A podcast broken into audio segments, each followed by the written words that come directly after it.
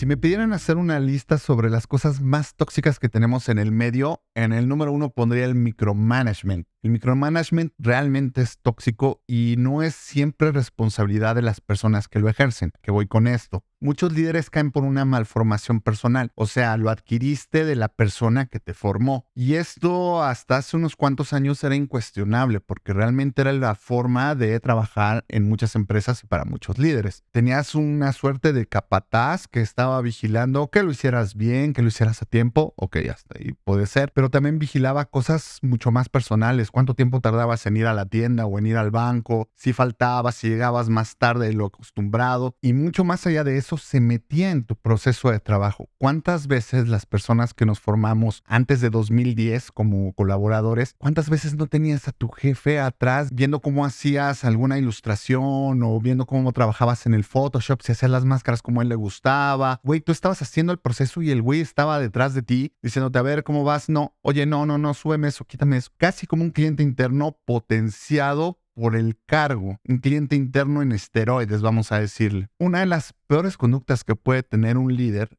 es decirle a su colaborador, ¿lo puedes hacer bien o lo hago yo? Todos hemos caído en esto, sobre todo las personas que somos de la generación X y todavía los early millennials, era muy común que llegara tu jefe y te decía, ¿puedes o lo hago yo? Y la neta es que no es una actitud muy favorable. Nosotros lo teníamos muy normalizado, pero en realidad es una pésima práctica, es algo que te hace sentir devaluado y que no te da la confianza como para dar los siguientes pasos para crecer. Tú como colaborador, lo primero que piensas es, bueno, estoy siendo vigilado, no me siento capacitado para tomar ciertas decisiones porque seguramente soy malo en lo que hago. Y aparte invierto mucho tiempo en reportar cada uno de los pasos que doy en vez de dedicarme a lo que me trajeron aquí, que es proponer, que es innovar y que es formarme como líder. Las nuevas formas de liderazgo ya han cambiado bastante en los últimos años porque el enfoque ha sido mucho más centrado en el humano y en el crecimiento. Esto es, un buen líder en sí debe de formar buenos líderes, líderes que sean mejor que él o que ella y que puedan tener muchas mejores prácticas que las que él tuvo en su época de aprendizaje. Ese es el ideal o esos son los nuevos caminos que está tomando eh, la formación de líderes. Pero esto no era común. Quizá para muchos de ustedes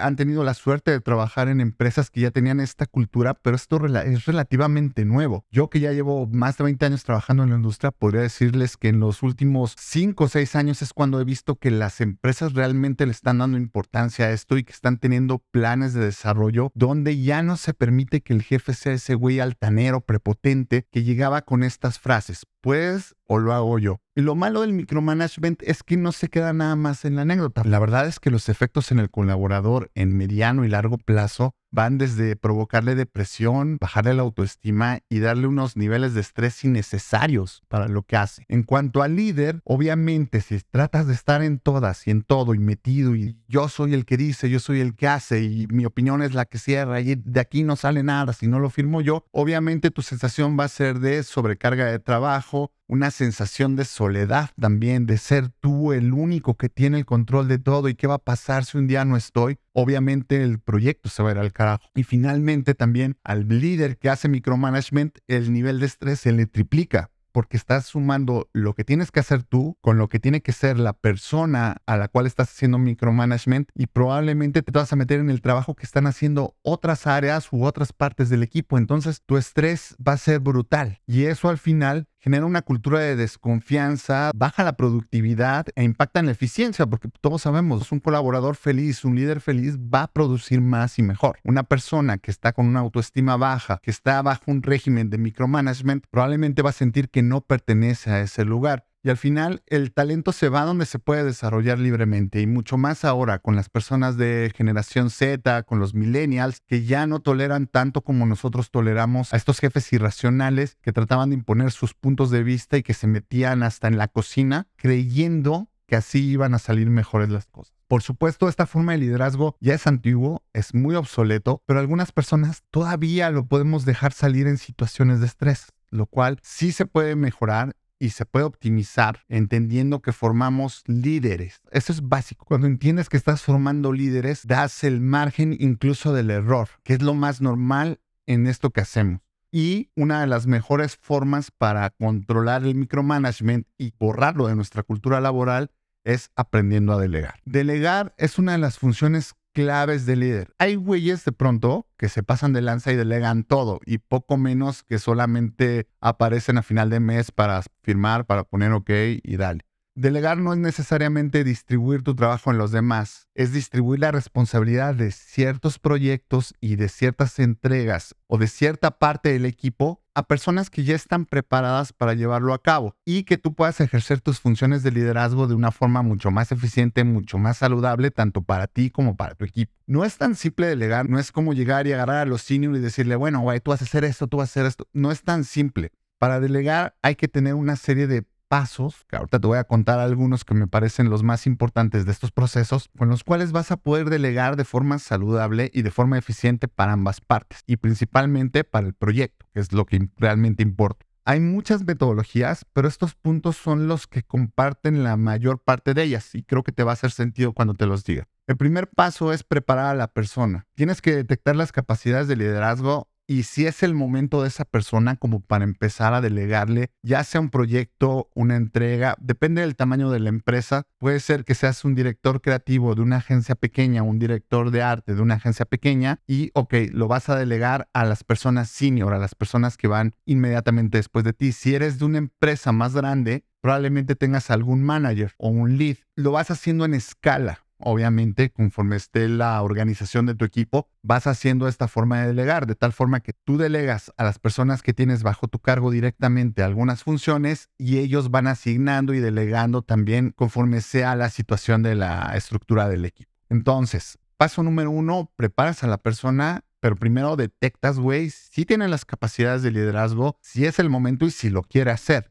El segundo paso es le ejemplificas cómo lo haces, pero no le impones tu proceso. Mantienes una metodología probada, pero no le impones. Yo, eh, mira, siempre lo hemos hecho A, B, C. En este podcast está prohibido ese concepto. Siempre lo hemos hecho así. Entonces, no. Tú le dices, mira, lo puedes hacer así, así, así. Yo lo he hecho A, B, C. Puedes pasarle una metodología tanto de pensamiento como puede ser design thinking. Puedes darle algunos pasos de los principales que tú emplearías en esta situación, pero para mantener una estructura uniforme y que no se salga de la forma en la que entrega el equipo habitualmente, pero dándole libertad de poder experimentar también su liderazgo. Paso número tres, tienes que ser muy específico al darle la tarea, güey. Si vas a dar un brief, o sea, tiene que ser específico, tiene que estar con santo y seña, qué entregables son, qué tipo de tácticos está esperando el cliente o cuál es la idea para presentar en el pitch y qué debería incluir, cuál es el formato del entregable, es el keynote final, es un master graphic, es una ejecución, es un táctico, es un guion. Tienes que ser muy específico en ese brief y dar fechas concretas. Paso número cuatro es asegurarte que todo está entendido. A veces la gente se ofende cuando le dices, ¿tienes alguna pregunta o quedó todo claro? Cuando sientas que no, aunque la persona no lo entienda de en primera instancia, pregúntale, a ver, güey, entonces, ¿cuáles son los acuerdos? Y lleguen a un punto, obviamente para esto está documentado y todo está anotado y si puedes hacer una minuta muy bien, nosotros los creativos generalmente nos da mucha hueva hacer eso, pero que quede registrado de alguna forma que haya acuerdos comunes, que son estos entregables en estas fechas y con revisiones el día tal, el día tal y el día tal si es que fuera el caso, si es un proyecto muy grande, si es una campaña o si es un acuerdo que tenemos con el cliente de revisión.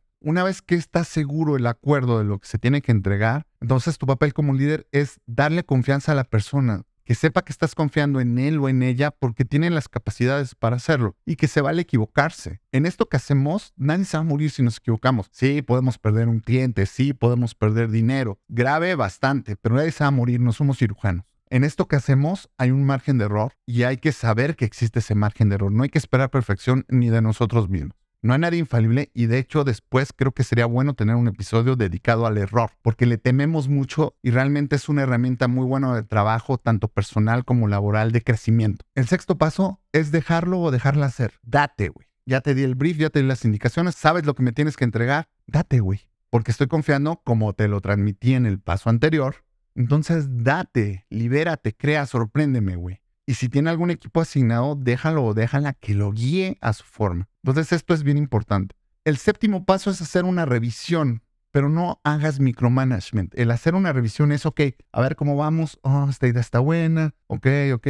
Primero escuchas, porque quizá te está presentando de una forma que tú no estás acostumbrado. Entonces, puede ser que las primeras veces no cumpla realmente con las expectativas y entonces ahí sí puedes tener, sobre todo si son las primeras veces, tienes este chance de ir diciendo, no, mira, creo que nos está faltando, brief en mano, creo que nos está faltando esto, esto y esto. ¿Cómo podríamos hacer esta idea que traen? ¿Cómo podríamos integrar estos pasos que están faltando a esa idea que traes? Pero sin meterte más allá, güey, sin decir, a ver, ya, es que no entendiste nada, ¿sabes qué? Yo lo hago. Salvo que sea un caso muy extremo donde tú sientes que diste toda la información, donde se acordó que se iba a entregar tal y tal en tal fecha y que el camino iba a ser este, y esta persona llega con algo completamente distinto, salvo ese tipo de cosas que son excepciones, sí hay que dar un margen de tolerancia de que esta persona quizás lo está haciendo diferente. Si te llegó con algo completamente distinto, aquí hay de dos. Una, vuelves a cero si tienes tiempo. Dos, quizás un camino distinto que podrían explorar. Creo que hay que escuchar a la persona. O tres, y que volvemos al punto número uno.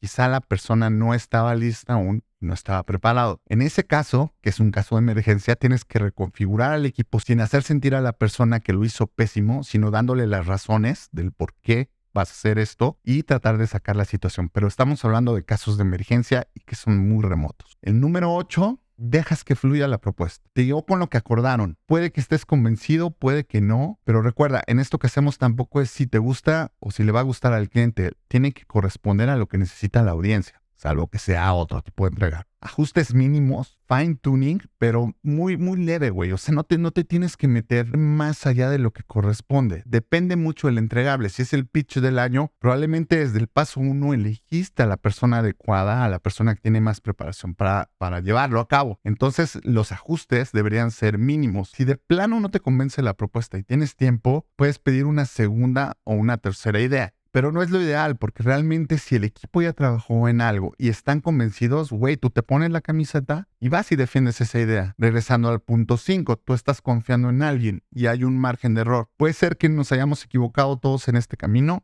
pero nos la vamos a jugar y lo vamos a presentar. No deberíamos llegar a un punto de uno o dos días antes de la presentación, tratar de hacer 25 mil cambios y dos horas antes seguir reclamándole a las personas que no salió como tú querías. Eso olvídalo no sirve de nada, solo vas a meter estrés al equipo y a la hora de presentar va a ser un desastre. Punto número 9, una vez que ya llegó con la propuesta le das feedback. Siento que les faltó un poco más de propuesta en el diseño, en el copy se fueron con propuestas muy safe. Creo que podríamos explorar nuevos caminos para el siguiente. Creo que el keynote podríamos haberle puesto más storytelling, pero le das un feedback constructivo, que eso es lo que tenemos que hacer nosotros como líderes. Y el paso número 10 es celebrar, güey. Finalmente tienes una persona a la que le vas a delegar que va a estar contenta con el proyecto que va a sentirse escuchada con el líder y sobre todo que va a estar motivada para hacerlo mejor la próxima vez. Entonces, claro, hay que celebrar y si ganaste el pitch o la propuesta o el cliente salió fascinado, celebras doble. Ahora, ¿Qué pasa cuando le delegas a una persona que ya tiene bastante experiencia, pero se acaba de integrar al equipo o acaba de tomar una nueva responsabilidad? Vamos a poner un ejemplo. Tú eres VP creativo, ¿cómo le delegas a tus directores creativos? Este es un punto muy interesante porque muchas veces asumimos que alguien ya trae preparación, que ya trae años trabajando en un cargo, creemos que va a ser nada más darle las instrucciones, el brief, ok,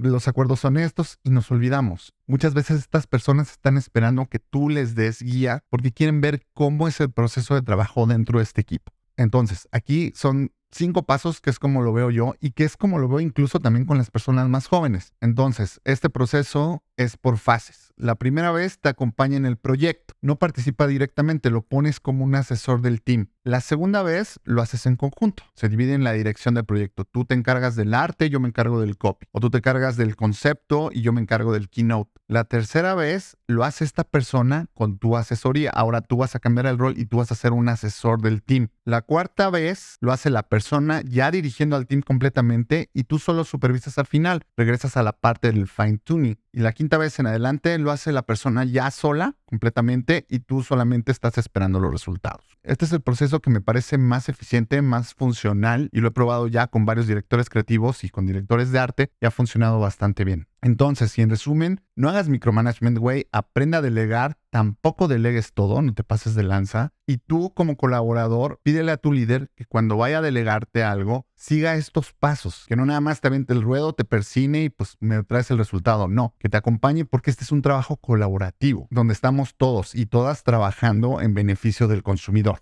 Espero que te sean útiles estas recomendaciones. No olvides suscribirte en YouTube, donde además de estos episodios subo shorts o en las plataformas de streaming si lo estás escuchando en este formato. Y sígueme en redes sociales para que mantengamos la conversación abierta. Muchas gracias. Nos vemos la siguiente semana.